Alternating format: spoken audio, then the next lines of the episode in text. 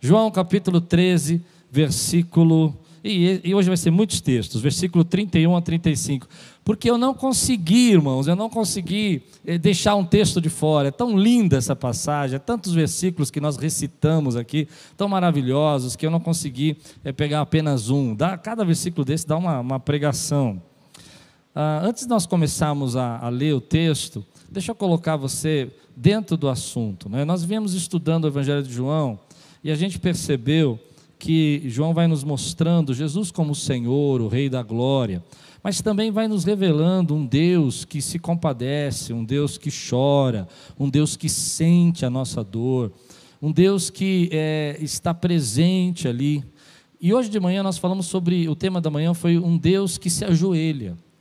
Porque na mente daqueles homens, Jesus está agora na, na, nos últimos momentos da sua vida, na, na festa da, da, Páscoa, está com seus discípulos, e ele pega uma toalha e ele se ajoelha e lava os pés dos discípulos, e aquilo causa um certo constrangimento, porque eles imaginavam Jesus como um libertador, Jesus como um rei, Jesus como aquele que ia restaurar a glória de Israel, e de repente aquele homem com uma toalha, uma bacia, lavando os pés e mostrando que o poder, na verdade, que Deus nos dá é para servir e não para ser servido, causou um estresse sobre isso. E Jesus está nesse momento onde que Judas está na mesa e Jesus fala para ele: Olha, vai lá, você tem que fazer, faz depressa, que Jesus sabe que Judas vai traí-lo. O clima está tenso, eles estão ali juntos. Jesus sabe que daqui a poucos momentos ele vai ser entregue, vai começar toda a, a dor da crucificação, todo o processo de julgamento, e os discípulos estão ali. E é interessante que muita gente não sabe disso, mas é importante você saber. Capítulo 13, capítulo 14, capítulo 15 de João, eles vão descrever as últimas palavras de Jesus, as últimas pregações de Jesus. É como se Jesus estivesse fazendo um review com eles. Tudo que eles aprenderam nos três anos, tudo que eles entenderam nos três anos, Jesus está revisando. E é importante isso, porque o que você falaria nas suas últimas palavras? Você deixaria para falar aquilo que é o mais importante nas últimas palavras de um homem, é aquilo que revela a essência da, do desejo do coração dele. Nas últimas palavras suas, você não joga a conversa fora, você sabe que aquele é um momento importante. E Jesus não vai falar coisas aqui que não são extremamente importantes para nós. Nesses 27 anos que eu sou pastor, meu desejo nunca foi que você se apaixonasse pela minha palavra, por aquilo que eu prego. Mas meu desejo é que você se apaixone pelas palavras de Jesus que você creia na palavra de Jesus poderosamente. Meu desejo nunca foi que você gostasse de mim, me amasse, nada disso. Meu desejo foi que você amasse o Senhor com todo o teu coração, com todo o teu entendimento. E essa pregação hoje vai fazer você ter que tomar uma decisão. Ou você crê ou não crê. Ou você aceita o que ele disse ou não aceita. Ela vai colocando a gente em xeque, ela vai mostrando para nós que as declarações de Jesus são muito fortes. E eu vou ser sincero para você: não é fácil acreditar em tudo aquilo que Jesus falou aqui, e eu vou dizer por quê. Porque nós vivemos um tempo onde a nossa fé está sendo atacada, nós vivemos um tempo onde nós estamos sendo colocados em xeque o tempo todo. Então você, no final dessa mensagem, vai ter que decidir: ou você crê no que ele diz, ou você não crê. Ou você aceita como palavra de Deus, ou você não aceita. Não tem como mudar, não tem como deixar de lado, porque se você entende que é, são as últimas palavras dele e aquilo que ele deixou registrado, se você entende que esse é o review que ele está fazendo e dizendo: olha, eu vou para o Pai, eu vou partir para a glória, mas a partir desse momento vocês precisam entender isso. E ele começa a dizer. Ele lava os pés dos discípulos e fala assim: Olha, se eu fiz isso, que sou seu Senhor, o que será vocês? O que vocês vão ter que fazer? Vocês vão ter que fazer como eu. E aí ele continua, logo no versículo 31 a 35, eu tirei algumas porções para mostrar para você. Versículo 31 a 35 diz assim: Depois que Judas saiu, Jesus disse: Agora o filho do homem é glorificado. Ou seja, Jesus saiu, Judas saiu para traí-lo, ele disse: Olha, agora está pronto, agora vai começar tudo. Agora vai começar a, a, a crucificação, a perseguição, a condenação, tudo vai acontecer. E Deus é glorificado nele. Se Deus é glorificado nele, Deus também glorificará o Filho nele mesmo, e o glorificará em breve. Lembra que ele está falando tudo isso, Judas sai da sala para vendê-lo lá por 30 moedas de prata. Meus filhinhos, vou estar com vocês apenas mais um pouco. Consegue entender o clima de Jesus? Olha, estou me despedindo, é só mais um pouquinho que eu vou estar com vocês. Aleluia. Vocês procurarão por mim, e como eu disse aos judeus, agora digo a vocês: para onde eu vou, vocês não podem ir. Então Jesus começa a declarar: um novo mandamento dou a vocês. Amem-se uns aos outros como eu os amei. Vocês devem amar-se uns aos outros, como isso todos saberão que vocês são meus discípulos, se vocês se amarem uns aos outros. A primeira declaração que Jesus deixa para nós é que o reino dele vai ser estabelecido por amor. Não é poder, não é glória. Os dons são importantes, os dons são importantes, são dados por Deus, mas não foi os dons que Jesus escolheu para declarar a marca do ministério dele. Ele disse: Nisto conhecereis se sois meus discípulos, se vos amardes uns aos outros. É claro, querido, que autoridade, recursos, fazer grandes obras, ação social é importante, mas se você não tiver amor, nada disso tem valor. A primeira marca que Jesus vai dizer para eles: olha, vocês precisam entender que, ah, diferente de todas as religiões que estão ao redor de vocês, o que eu estou dizendo para vocês é que, se vocês quiserem ser meus discípulos, mais do que doutrina, mais do que teologia, mais do que simplesmente recitar versículos, vocês precisam aprender a amar uns aos outros. Vocês precisam entender que vocês existem, que vocês foram criados para que possam amar uns aos outros. E parece fácil isso, mas não é fácil, porque muitas Muitas vezes nós não entendemos que amar uns aos outros representa, querido, aceitar as dificuldades, aceitar os problemas, aceitar as lutas que os outros estão passando.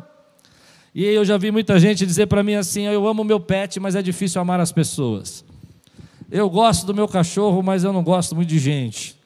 E Jesus falou assim: sabe como você vai ser conhecido como meu discípulo se você aprender a amar? Não é a sua eloquência, não é a maneira como você faz, não é a maneira como você ah, se impõe, não é a sua autoridade, o seu cargo, é se você aprender a amar. O mundo vai ser impactado não pelo poder da nossa teologia, mas pelo poder de uma igreja que ama, que prega ao Senhor, que declara a palavra de Deus. O mundo não é impactado, querido, com regras, com doutrinas, o mundo é impactado com uma igreja que diz: Ei, nós amamos você e nós estamos aqui para ser a resposta da, sua oração Quem pode dizer glória a Deus aqui, meu irmão? Então Jesus continua. Essa é só a introdução, ele vai continuar. Versículo, capítulo 14, versículo de 1 a 4. Ele fala: Bom, a marca da minha igreja é o amor, foi isso que eu escolhi. E ele diz: Não se perturbe o coração de vocês. Creiam em Deus, creiam também em mim. Na casa do meu pai há muitos aposentos. Se não fosse assim, eu teria dito a vocês: Vou preparar lugar para vocês. E quando eu for preparar lugar, voltarei e os levarei para mim, para que vocês estejam onde estiver. Vocês conhecem o caminho para onde eu vou. Então a segunda lição que Jesus está dizendo, ele diz assim: olha, não turbe o seu coração, não fique ah, assustado, não fique nervoso, não fique preocupado, não fique atribulado, porque eu estou dizendo para você que vai haver perseguição, pode haver luta, mas há esperança. Eu tenho preparado lugar para você. Eu tenho, querido, para dizer a você que o fim nunca é o fim. O fim que as pessoas dizem que é o fim não é o fim, porque a minha casa, a casa do meu pai, tem muitas moradas. Essas são as palavras de Jesus no final da vida dele. Ele não diz, olha, vai ser fácil. Ele diz assim: olha, não fique com o seu coração conturbado, não fique perturbado, não fique assustado. Eu estou dizendo para você que há esperança. E ainda que as pessoas não entendam, sempre haverá uma esperança no nosso coração. E eu pergunto para você: será que hoje nós precisamos dessa fé? Hum. Será que hoje nós precisamos dizer, levantar as mãos juntos, dizer: a casa do meu pai tem muitas moradas? Quem pode levantar sua mão comigo e dizer assim: a casa do meu pai tem muitas moradas? Eu vou mais fundo nisso. Você crê? Porque nesse tempo, querido, nós somos colocados em xeque com relação a isso. Eu vi outro dia um seriado que falava sobre eternidade. E no seriado as pessoas queriam ir para o céu e não conseguiam ir para o céu, estavam no limbo, uma confusão. No final eles vão para o céu. E quando eles vão para o céu, eles recebem a vida interna. E aí tem uma personagem naquele seriado que ela estuda todos os cursos, faz todas as aulas que ela sempre sonhou, e ela gasta boa parte da eternidade dela. Ela queria aprender a pilotar helicóptero, pilota, ela queria aprender a tocar violino, ela aprende, depois ela queria aprender a tocar aquele instrumento que eu esqueci o nome, que parece uma, uma, uma cuia e vai tocando assim, instrumentos estranhos, e ela aprendeu tudo aquilo, e ela aprendeu a desenhar, aprendeu a pintar, e chegou uma hora que ela não tinha mais o que aprender e ela cansou. E quando eu comecei a perceber aquilo, veio no meu coração a maneira como as pessoas entendem a eternidade. Elas entendem a eternidade que vai ser um acúmulo de coisas. Vai ser uma situação que você um dia vai chegar entediado, já aprendeu tanto, já fez tanta coisa que você não vai querer mais viver. Eu não creio na eternidade assim. Eu creio que a Bíblia diz que novos céus e nova terra vão ser criados, e que nós vamos participar de tudo aquilo que é um novo projeto de Deus, e que você vai viver com Ele para a glória nesse projeto, e você vai ter, querido, na sua mão um cetro de autoridade. Deus vai fazer você coluna nesse novo projeto. Quem quer pode dizer glória a Deus.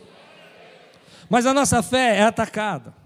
A nossa fé atacada. E Jesus sabia que em algum momento do nosso coração a esperança ia terminar. O que, que fazemos nessa vida sem sentido? O que, que vale a pena você viver 60, 70, 80 anos e você não saber o que, que a sua vida significou? Porque se você pensa assim, é que você está entendendo que toda a tua vida se resume aqui. Mas Jesus disse: A casa do meu pai tem muitas moradas.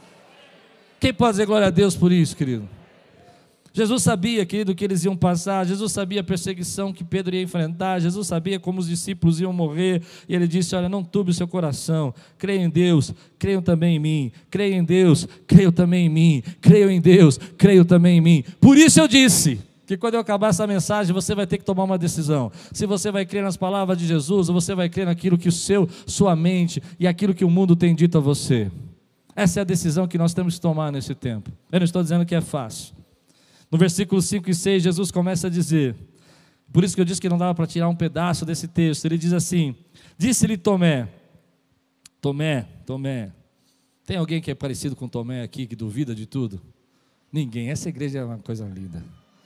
Aqui é alto nível de fé.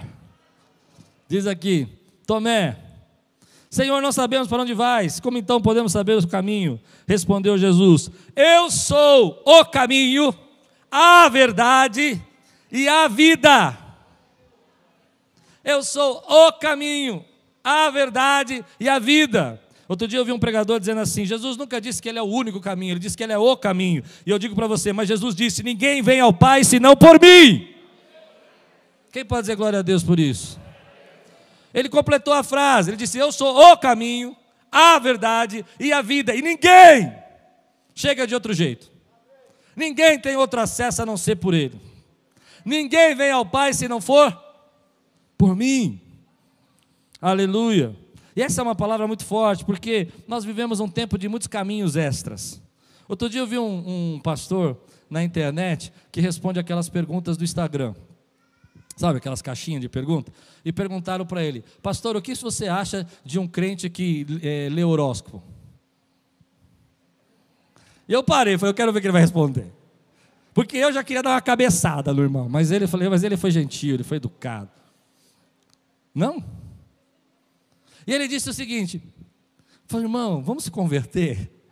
Você viu essa? Vamos se converter? Eu gostei do que ele respondeu, sabe? Foi sábio, né? Vamos se converter. Aí depois ele falou assim: para que você está orando para o universo, procurando resposta no, no cosmos, se você tem o Criador do cosmos, que é o Senhor da tua vida? As pessoas nem perceber procuram outros caminhos. Jesus disse que Ele é o caminho, a verdade e a vida. É evidente, é evidente que existem uma série de coisas aí que a gente possa entender, existem é, situações e pessoas vão falar assim: ah, mas pastor, você tem que entender que isso, isso é bom, aquilo é ruim. O que eu estou dizendo para você, querido, que Jesus disse: se você quiser chegar ao Pai, você precisa entrar pelo caminho, e o caminho é Ele. Por isso eu disse que essa pregação vai ser difícil, ou você crê ou não crê. Ou você aceita o que ele disse ou você não aceita. Não sou eu que estou dizendo que ele é o caminho, ele disse que ele é o caminho. Eu não estou dizendo que ninguém vai ao Pai por um outro caminho. Ele disse que ninguém vai ao Pai por nenhum outro caminho se não for por ele. E às vezes nós não percebemos como as pessoas hoje começam a misturar os caminhos. Eu namorei uma vez uma moça. Às vezes eu esqueço.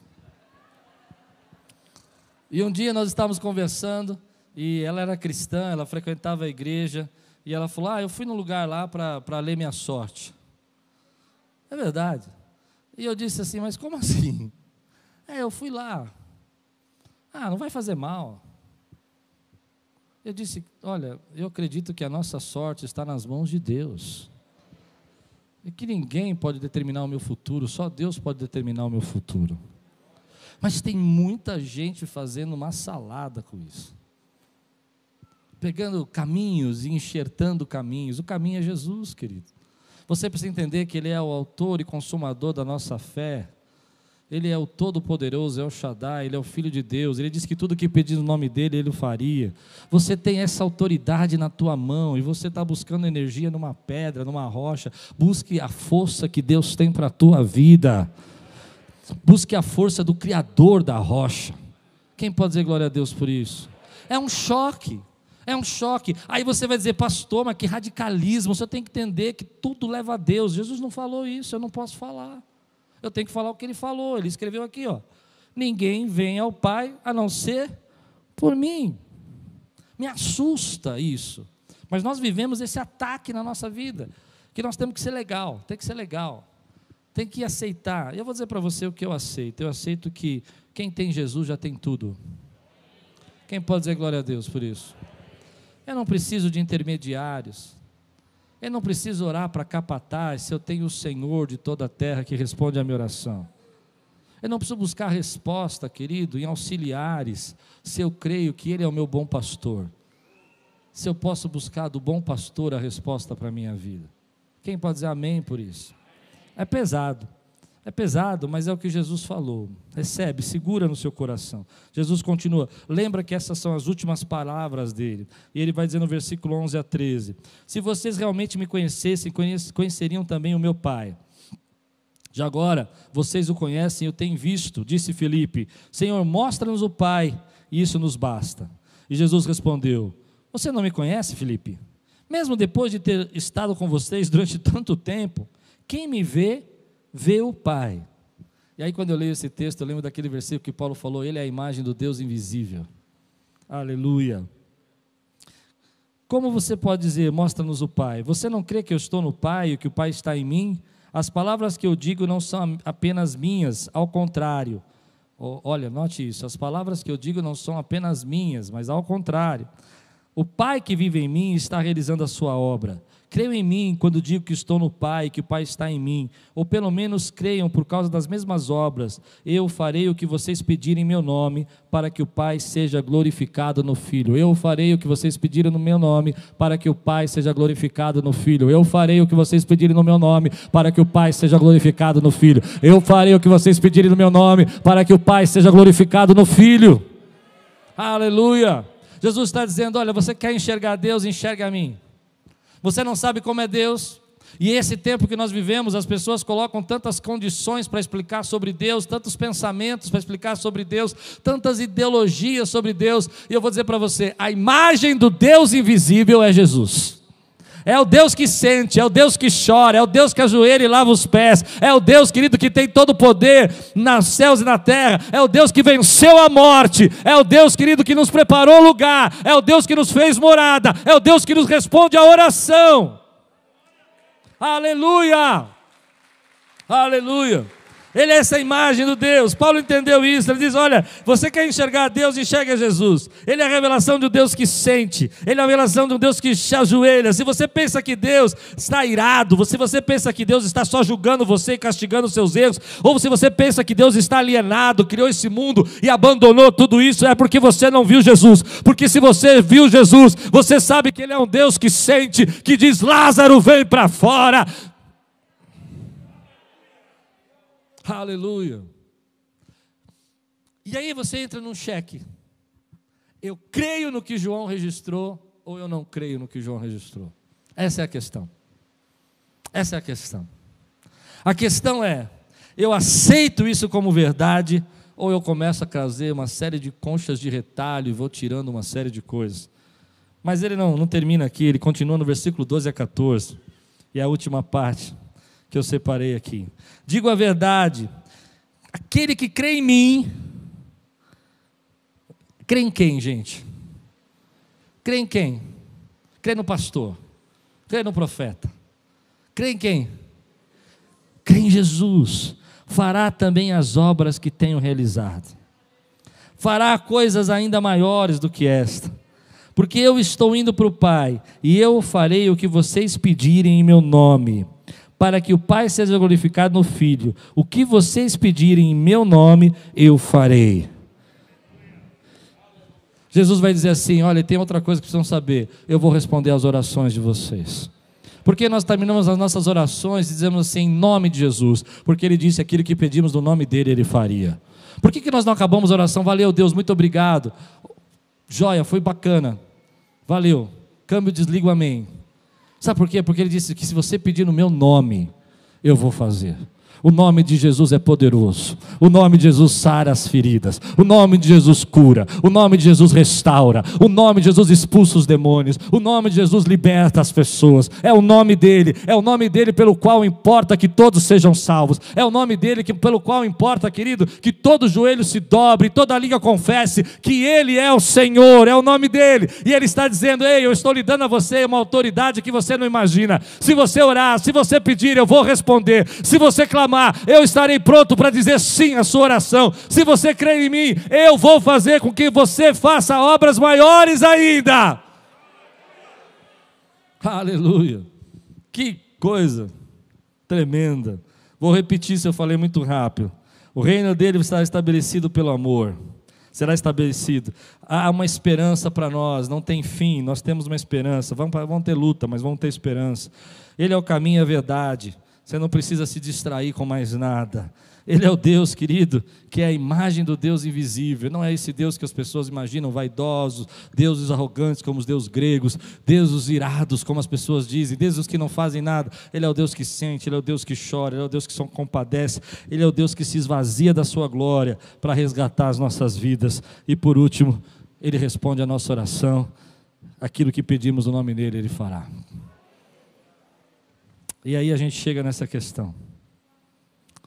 Estamos vivendo um tempo de ataques diretos às nossas convicções. Com certeza, de uma dessas cinco aqui você já teve dúvida. Talvez você tenha dúvida que Deus responda a sua oração. Eu sei, eu sei, vocês são uma pessoa que estão num nível assim diferente. Mas eu já tive dúvida, por exemplo, ah, como explicar na casa do meu pai ter muitas moradas. Como entender que a eternidade é uma realidade? Diante de tanta zombaria, de tanta calúnia, tanta agressão que a nossa fé passa. Por exemplo, se eu disser que ele é o caminho, eu posso ser até processado. E como você lida com tudo isso? Como você lida com as suas dúvidas? Eu tomo uma decisão. Ou eu silencio as outras vozes e recebo a voz de Jesus, ou eu recebo as outras vozes e silencio a voz de Jesus. Não dá, querido, para manter as duas vozes falando ao mesmo tempo. Se Jesus diz que Ele é o caminho, eu tenho que silenciar a voz daqueles que dizem que há outros caminhos. Ou eu aceito o que Ele está dizendo, ou eu tento infelizmente, a dizer que ele não estava bem quando disse tudo isso. Ou eu vou tentar entender que João não registrou corretamente. Mas eu louvo a Deus porque eu creio que João está registrando aquilo que ele viu, aquilo que ele ouviu. E Deus preservou para nós, para que nós pudéssemos ter esperança nesse tempo. Sem essas palavras, querido, nós não poderíamos dizer coisas do tipo: ei, fique firme, a vida pode ser passageira, mas Deus disse que Ele tem uma casa onde tem muitas moradas. Sem essas palavras, eu não podia dizer para você: ore, ore porque Ele responde. E Ele disse o que pedimos no nome dEle, Ele faria. A nossa convicção começa a ser atacada o tempo todo.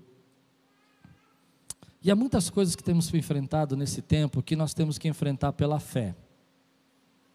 As perdas, as lutas, as dificuldades. Mas não é uma fé de esperança no futuro. É aí que eu acho que nós estamos errando nesse tempo. Se você quiser ter fé só na esperança no futuro, isso não é a fé que Deus quer produzir na sua vida. A fé que Deus quer produzir na sua vida é a fé que está baseada na palavra dEle e na graça dEle. Eu não sei se é claro o que eu estou pregando agora. É que às vezes nós queremos colocar assim, não, eu tenho muita fé que um, algo novo, algo melhor vai acontecer. Isso é bom. Mas se essa fé não estiver baseada na palavra dele, você não vai sustentar. E os primeiros problemas da sua vida vão derrubar você. A sua fé precisa estar na palavra dele. E ele disse: Olha, não se turbe o vosso coração. Não se turbe, a esperança, a saída, a resposta há orações que serão respondidas. Tem gente que vai bagunçar a tua cabeça e vai fazer você perder o foco e vai fazer você perder a fé. Mas lembre-se que essas são as últimas palavras de alguém que morreu por você. Eu não posso fazer nada por você, mas ele pode. Então Jesus olha para esses homens e diz assim: Olha, não, não fique com seu coração conturbado. Não fique com seu coração prejudicado. E aí eu fiquei pensando nesse tempo, tempo, como não ficar com o coração abalado e agitado nesses dias? Como não ficar com o nosso coração desanimado nesse momento? A única força que você tem é se você amparar a sua fé, não em você, não no que você pode fazer, mas no que ele disse sobre você e para você. E ele disse, querido, que ele vai responder às suas orações. É esse tipo de fé que sustenta a nossa vida. É esse tipo de fé, querido, que tranquiliza o meu coração. É quando você entra na presença do Senhor, sabe? Você está tão cansado e está tão assustado, e você não tem resposta desse problema, e Deus fala com você, filho, eu estou com você. Nesse mundo você vai ter tribulações, você vai ter problemas, mas tem de bom ânimo, eu venci o mundo. Um coração conturbado é um coração que vai perdendo as suas convicções. E volto a falar, não é difícil, não é uma coisa simples você entender que as convicções nesse tempo estão sendo atacadas, mas quanto mais a sua convicção é atacada, mais o seu coração é conturbado mas você está ansioso.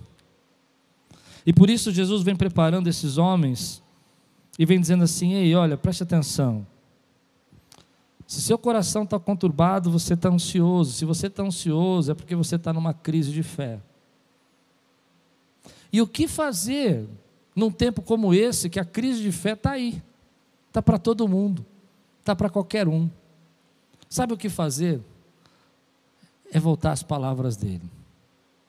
As palavras dele nos dão segurança, as palavras dele nos dão certeza, as palavras dele nos dão esperança. As palavras dele nos dão resposta. Você não sabe para onde ir, ele é o caminho. Você não sabe o que fazer, ore, ele tem resposta para você, aquilo que você pedir o nome ele fará. Você não sabe o que será o seu futuro, a casa do Pai tem muitas moradas. Você não sabe, querido, como resolver todas essas coisas e como viver nesse tempo, ame o seu próximo. Faça aquilo que Ele está mandando você fazer. Ame o seu próximo. Seja um discípulo. Esse texto vai levando a gente a pensar que aquilo que nós precisamos no dia de hoje é pensar o que nós cremos. O que você crê? Como que você enfrenta tudo isso se você não disser, Senhor, a minha vida te pertence ao Senhor que pode cuidar dela, não posso fazer nada. Mas o Senhor disse: que aquilo que eu pedi no teu nome o Senhor faria. E eu creio na tua palavra. Hoje eu quero levantar o teu escudo da fé. Mas não um escudo de uma fé de um milagre futuro, um escudo de uma fé, de uma esperança de que algo melhor vai acontecer amanhã, porque eu creio que vai, vai acontecer em nome de Jesus, vai passar.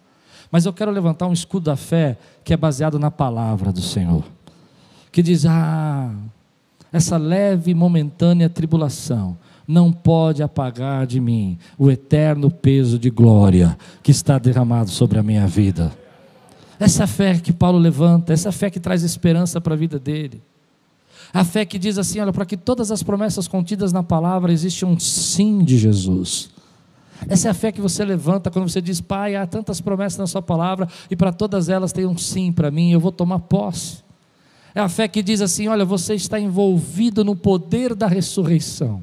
O poder que ressuscitou Cristo e fez ele vencer na morte está sobre tua vida, disse o apóstolo Paulo. Você está debaixo do poder da ressurreição. Nós temos fé quando nós dizemos ah, amém. Pastor Klaus, eu sei que dias melhores virão, eu sei que Deus tem o melhor para mim, o melhor de Deus está por vir, isso é bênção, mas você precisa ter fé naquilo que Ele disse. Ei, Ele disse para você: no mundo tereis tribulação, mas tem de bom ânimo, eu venci o mundo.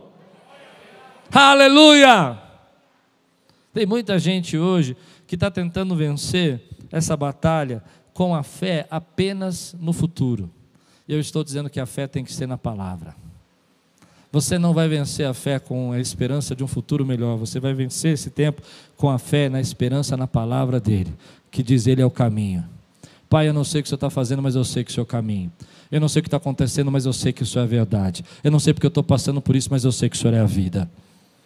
É essa fé que te sustenta, é essa fé que vai te dar força para o trabalho amanhã, é essa fé que vai te expulsar do pânico, é essa fé que vai fazer você entrar na presença dele e sentir o terno peso de glória que está derramado, essa fé que vai fazer você entender que ele nunca te abandonou, nunca te deixou, e ainda que a gente passe por tantas lutas e tantas batalhas, ele é aquele que disse que na casa do Pai tem muitas moradas. Quem pode dizer glória a Deus por isso, querido? A gente às vezes está tão fraquinho e eu falo por mim. Às vezes é tanto ataque, tanta batalha, tão faquinho. Você sabe que eu passei uma crise de fé quando eu peguei Covid muito grande. E eu entrei numa crise muito grande. E eu não sabia nem por que, que eu estava naquela crise. Deus falou muito comigo no Covid, Deus me deixou muito, é, tratou muito, tive muita certeza que ia passar, mas sofri bastante, mas sabia que ia passar. E aí um dia eu estou sentado aqui, por isso que a gente às vezes não consegue lavar os nossos pés e outros têm que lavar os nossos pés. Igreja vazia, o apóstolo Gustavo estava pregando. E ele falou uma frase. Uma frase. E aquela frase me curou. Eu nem sabia que eu estava em crise de fé por causa disso, nem imaginava. Mas quando ele falou, eu falei: Isso aí é comigo. Quando ele disse que o profeta não sabia que a filha da, o filho da viúva tinha morrido. E que nem sempre o profeta sabe tudo que vai acontecer, o que está acontecendo, mas nem por isso ele deixou de ser profeta. Quando eu peguei Covid, eu estava com as malas no carro indo para viajar. Eu falei, Deus, tinha ganhado um apartamento para ficar dez dias descansando, de graça, lá no sul. Falei, que glória! Carro preparado, mala pronta. Thalita olha para mim e fala assim: estou sem paladar e sem olfato. Eu falo, Amém. Volta tudo. E às vezes você não entende, querido, que, que Deus vai tratar você na palavra. Por isso você precisa amar a palavra de Deus. E aí você, quando, quando o apóstolo disse aquilo, ele disse assim, olha, o profeta não sabia, o profeta não, ele disse assim, Deus não me falou nada a esse respeito, eu falei, está aí. E Deus falou no meu coração, e você está tão bravo comigo que eu não te falei nada a seu respeito, eu não falei para Elias.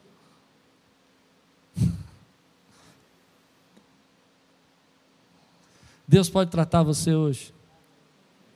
Deus pode tratar a sua crise de fé hoje. Por último, quando a gente está vivendo esse tempo, a nossa esperança está sendo posta em, em xeque. O tempo todo a nossa esperança é posta em xeque. Então Jesus vem nesse texto e fala assim: o teu futuro já está garantido. O teu futuro já está garantido. Posso pegar pesado agora? Você vai viver muito, vai viver muitos anos, vai viver para a glória do Senhor. Eu quero profetizar isso na sua vida. Mas um dia a vida acaba. Não importa se você vai viver 80, 90, 100, a não ser que Jesus volte antes. Eu gostaria que ele voltasse, a gente subisse em glória, né? E não tivéssemos que passar pela morte. Mas, mas mesmo que a gente viva 80, 90 anos, se o nosso futuro não tivesse garantido, qual seria a nossa esperança? Quem consegue entender o que eu estou pregando? O nosso futuro está garantido, querido. Ele venceu a morte.